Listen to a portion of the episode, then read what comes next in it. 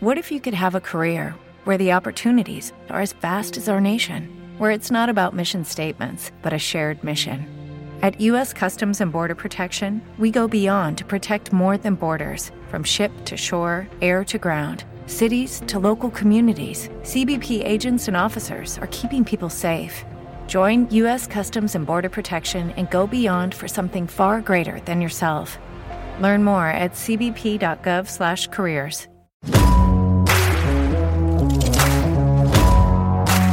Hola, hola, hola. Bienvenidos y bienvenidas. a Inquiétame. El podcast de psicología que te ayuda A ser cada semana un poquito más feliz.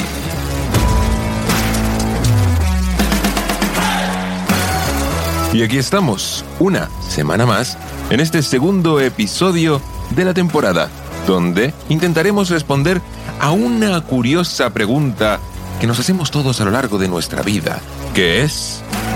¿Por qué somos así? No es que seamos así por amor al arte, ni porque nos guste en muchos casos. Mm, Somos como somos por diversos aspectos, como la genética, el entorno o, o la experiencia que vivimos. Y hoy te hablaremos de ello en este episodio hiper interesante. A ver, vamos a ver, entendamos, ¿no? Como todos, ¿sabes? Porque eh, aquí todos son interesantes, o no, o no. ¿Eh? ¿O Por no? supuesto, parece mentira.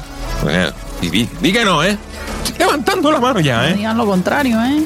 En fin, hoy eh, te vamos a hablar y te vamos a explicar algunos factores que intervienen en nuestra personalidad. Y bueno, em, en realidad en, en- en nuestra, es un poco redundante, pero en nuestra persona en general. En nuestro ser interior.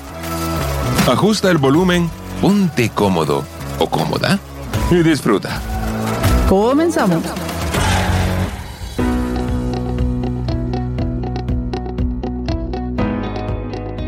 Es seguro que todos en algún momento de nuestra vida nos hemos preguntado, ¿eh?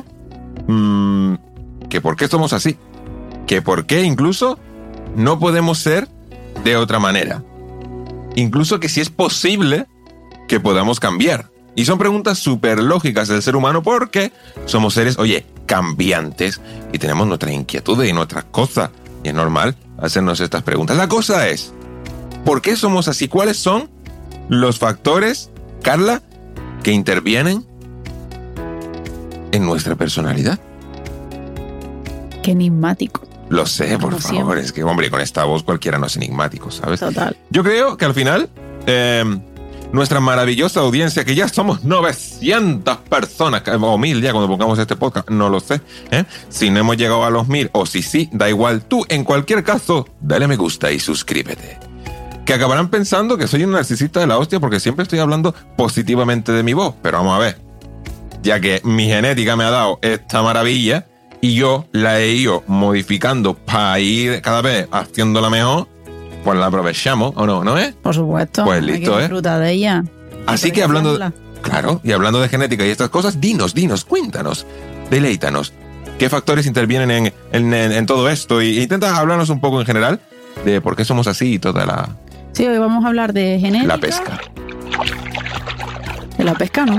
no, desde luego. Genética, entorno y experiencia, que va a ser lo que nos condicione como personas y a la hora de desarrollar nuestra personalidad. Vamos a empezar por la genética, que es lo que ya como todos venimos de fábrica. La genética juega un poco la lotería con los genes.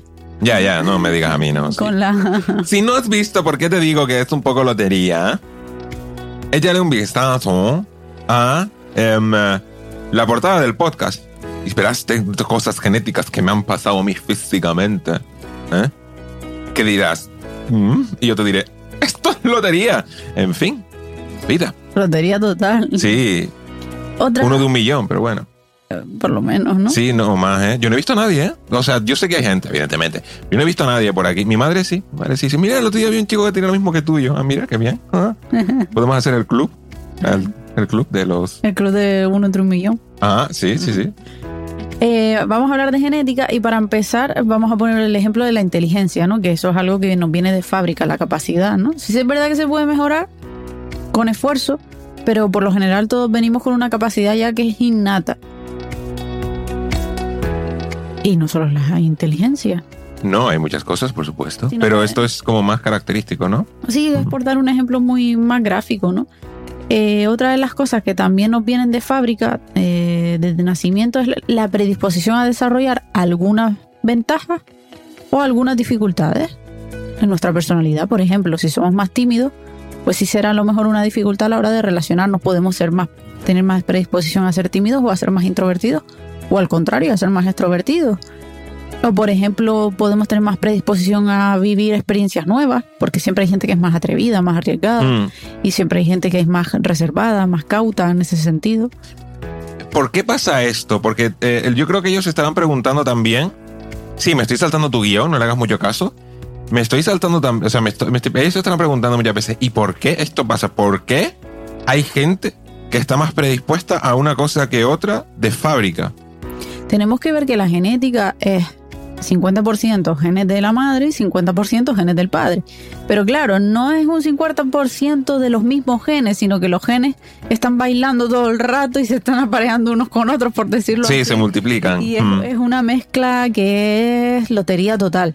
Puedes tener cosas de tu padre, puedes tener cosas de tu madre. De tu abuelo. Y de tu abuelo incluso. Porque puede que tu padre lo tenga, por ejemplo, tu madre, que lo heredó de tu abuelo, pero ellos no lo manifiesten tanto. Y tú sí. Claro, eh, la, genética la verdad que es compleja de explicar, por eso vamos a explicarla muy, muy brevemente, muy superficial, pero sí es verdad que hay algunas cosas que son más, que son, eh, a ver cómo lo diría. Que tienen más, tenemos más predisposición. Más predisposición a, heredarlas, ¿no? Hay cosas que son hereditarias, por ejemplo, que te digo, em, el síndrome de Down. Claro. O el síndrome de Asperger o cualquier trastorno del espectro autista. Por ejemplo. Bueno, hay un 50% de posibilidades. Por eso, eh, hay cosas que son hereditarias y sí es posible. ¿Te está gustando este episodio? Hazte fan desde el botón Apoyar del podcast de Nivos. Elige tu aportación y podrás escuchar este y el resto de sus episodios extra. Además, ayudarás a su productor a seguir creando contenido con la misma pasión y dedicación.